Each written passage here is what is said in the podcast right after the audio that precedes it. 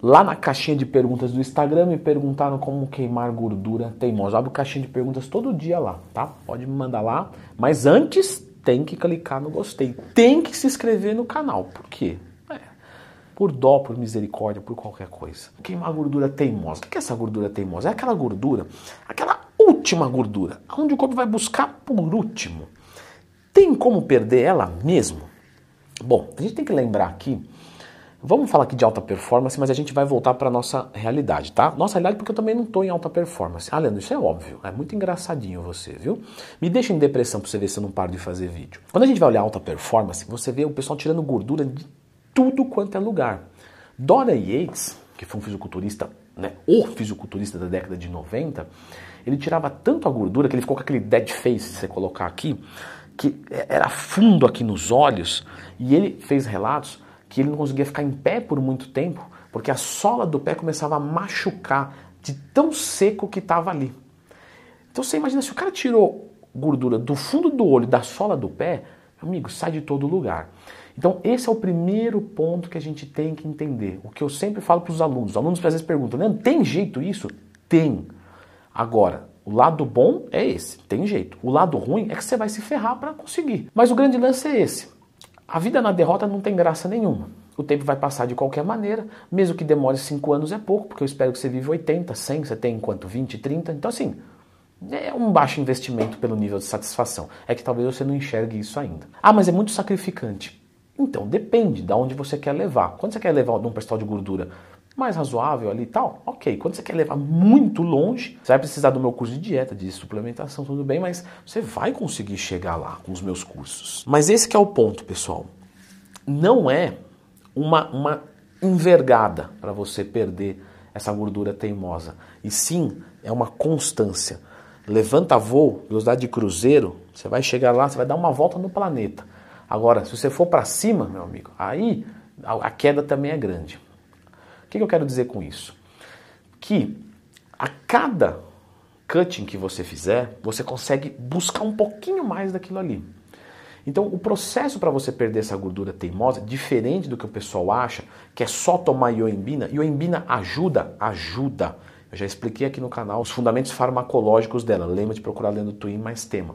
Mas não adianta tomar ioimbina pra caramba e achar que isso vai resultar em perder gordura localizada. Você vai perder gordura como um todo, e essa gordura que você tem dificuldade, essa gordura teimosa, que cada pessoa tem no lugar, tem mulher que é no tríceps, é na barriga, no adutor de coxa, enfim. Ela vai saindo aos poucos, ela não sai com um cutting só. E é por isso que as pessoas desacreditam que é possível. Porque o cara faz todo o trabalho de bulk, de ganhar massa muscular, tudo certinho. Daqui a pouco ele entra no cut, ele vai, vai, vai. Aí ele faz um cardio por dia de uma hora, o carboidrato está baixo. Ele leva no limite, ele chega a 8% de gordura e não saiu. Só que ele esquece que essa gordura é a última que sai e a primeira que volta. Quando ele volta com o carbo, pum, naquela região. Então o que, que ele tem que fazer? Ele tem que voltar para o bulk, construir mais músculo, seja homem, seja mulher. Construir mais músculo, volta para o cut de novo, leva até o limite, faz outro bulk e assim sucessivamente. Pode usar ioimbina junto? Pode, mas o, o, o grande lance não é a ioimbina, é a constância. Agora, posso fazer uma criolipólise, usar alguma, alguma aplicação de enzimas? Isso vai ajudar a queimar a gordura? Não ela ajuda a fazer o corpo buscar dali, o que é muito diferente, muito diferente. Então, por exemplo, vamos assumir que eu estou com dois alunos na consultoria, aluno X e aluno Y. Os dois vão fazer criolipólise e aplicação de enzimas, sei lá, os dois, ou um dos dois, ou uma das duas intervenções.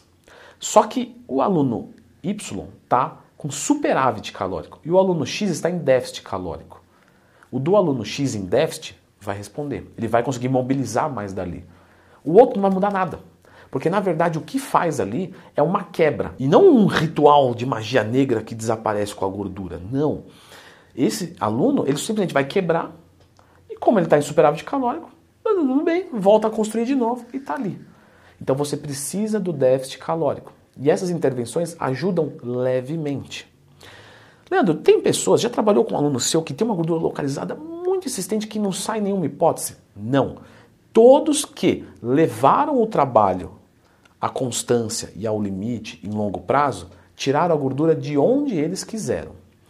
Agora, tem pessoas que desistiram no meio do caminho e foram fazer uma lipoaspiração.